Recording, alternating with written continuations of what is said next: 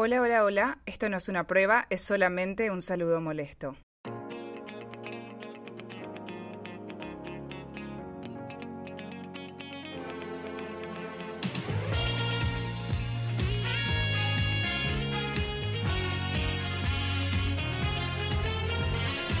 ¿Qué tal? ¿Cómo andás? ¿Qué contás? Soy tu amiga feminista.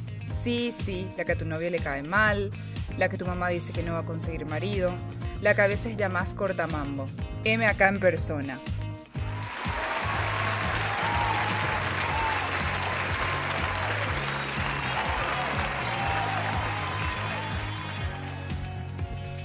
Pero por más rompebolas que llegue a ser una amiga feminista, es una amiga necesaria, la que no te juzga, la que te escucha y la que te empuja para adelante. Me gusta que resolvamos nuestros problemas así, sin meter a nadie. En nuestra familia, en nuestros amigos, solo vos y yo. Eso fue lo primero que me dijo el lobo cuando todavía escondía su sonrisa detrás de un curioso pijama y galletitas recién horneadas. Buenos días, abuela. ¿Cómo te encuentras hoy? Fatal. No muy bien, querida.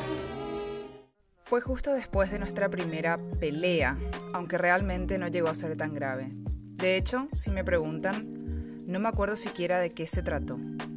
Sí me acuerdo que bien a lo Nati Peluso, Una perra sorprendente, curvilínea y elocuente. yo seguí con mi día a día sin prestar mucha atención. Le dije que prefería hablar más tarde, cuando ambos estuviésemos tranquilos y se me pasara el mal de barco. No era mi primer novio, y yo ya no era una nena. Oh, falsa percepción de la madurez al cumplir 18 años. Así que no quería que el llamado conflicto termine de manera infantil. Lero, lero, lero, lero. Cuando llegó la noche le llamé. Conversamos y pronto estábamos súper bien. Al día siguiente era su día de visita y tan pronto como tocó la puerta, yo estaba ahí para recibirlo con todo el amor del mundo. Conversamos sobre muchas cosas. Vimos una peli, nos dimos besos a escondida de mis viejos que estaban en la cocina. Y después de comer una pizza familiar entera, hablamos de la pelea.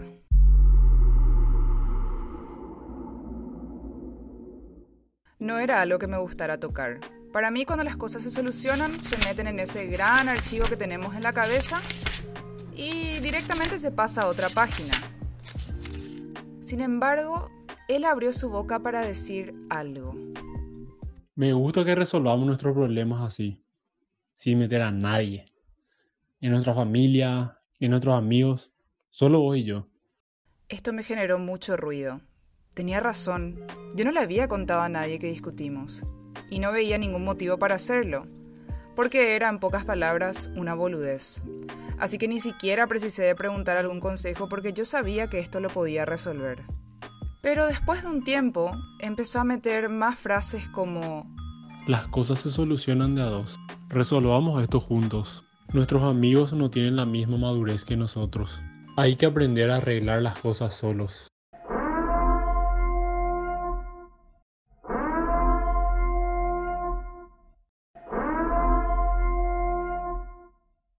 algo no cuadra, ¿verdad?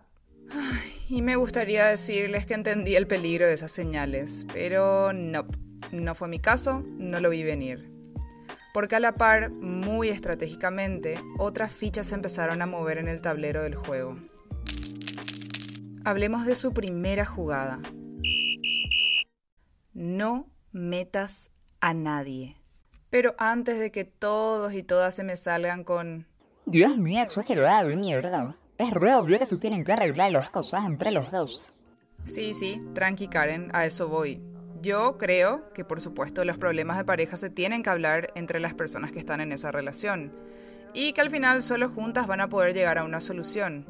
Pero no es normal, y escúchame bien, no es normal que no puedas contarle a tus amigos y amigas tus problemas. Tampoco es normal que te sugieran no meter a tu familia especialmente si sos alguien muy joven o alguien que está mm, saliendo de esa etapa tan conflictiva que llamamos adolescencia. Ahora sí, volvamos a la historia. Poco a poco, mis conversaciones con mis amistades y mi familia se limitaban mucho cuando se trataba de hablar de mi relación de pareja. porque ya empecé a tener minúsculas discusiones cuando le mencionaba que contaba algo nuestro. Tenés que respetar nuestra intimidad. Y su molestia se traducía a gestos, miradas incómodas, a silencios, ausencias. Cosas que de verdad me devoraban el corazón y me hacían tener una ansiedad, uff, que recuerdo hasta ahora flor de piel. Yo no quería que reaccionara de ese modo. No quería que nuestro amor se viera afectado. Ustedes no me pueden ver, pero yo estoy haciendo comillas. Y así fue como mis temas con mi entorno se fueron limitando. Y como ya no hablaba mucho de mí, me quedaba callada en la mayoría de las reuniones, asentía y reía de los comentarios de las demás personas. Obviamente me fui alejando de ellas. Y poco a poco él se fue volviendo mi única compañía. Me acompañaba a fiestas, cenas, cumpleaños y hasta noches de estudio. Me buscaba, me llevaba a todas partes, me invitaba a cada una de sus actividades. Estábamos juntos prácticamente todos los días y prácticamente todo el tiempo. Los mensajes nunca dejaron de llegar, pero esta vez eran mensajes reiterativos, repetitivos, que exigían y demandaban una atención constante de mi parte. Cualquier atisbo de que yo no estuviese dándole esa atención que merecía nuestra relación terminaba en caos, absoluto caos. O como mejor lo conocemos por acá, un quilombo de la gran puta. Mi atención debía ser para él, por él, para nosotros, por nuestro amor.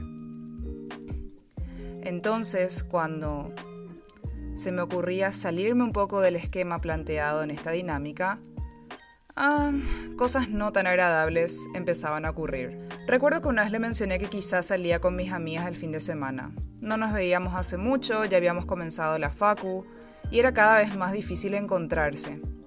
Y en ese momento no me dijo mucho, ni hizo mucho. Fue como un, ok, listo, avísame. Viene a lo Paraguay y como ustedes saben, no es que las cosas se organizan con mucha anticipación. Llegó el sábado y sí, los mensajes empezaron a llegar, a llegar, a llegar, y en el grupo se estaba armando la emoción de que por fin nos íbamos a ver, de que íbamos a contarnos las cosas que nos estaban pasando, de que íbamos a salir a tomar unas birras.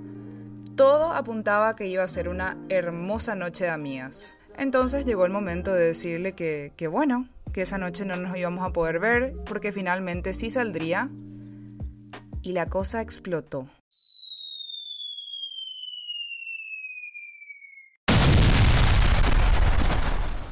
Yo siempre cancelo todo para estar contigo. Y vos no valorás eso. No te importa.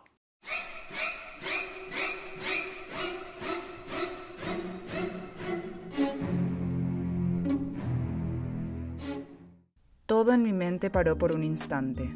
Escuché mi voz interior gritando, corre, corre, algo no cuadra. Spoiler alert, no corrí. Cancelé los planes, me quedé con él, porque era la manera de evitar todo este quilombo. Y ahí comenzó lo que se conoce como el aislamiento. Llegó la hora de abrir nuestro diccionario feminista. ¿A qué me refiero cuando hablamos de aislamiento? No, no estoy hablando de la cuarentena del COVID. Thanks God. El aislamiento es una técnica de manipulación. Otra técnica más. Una técnica que viene muy de la mano con la que ya hablamos, el love bombing.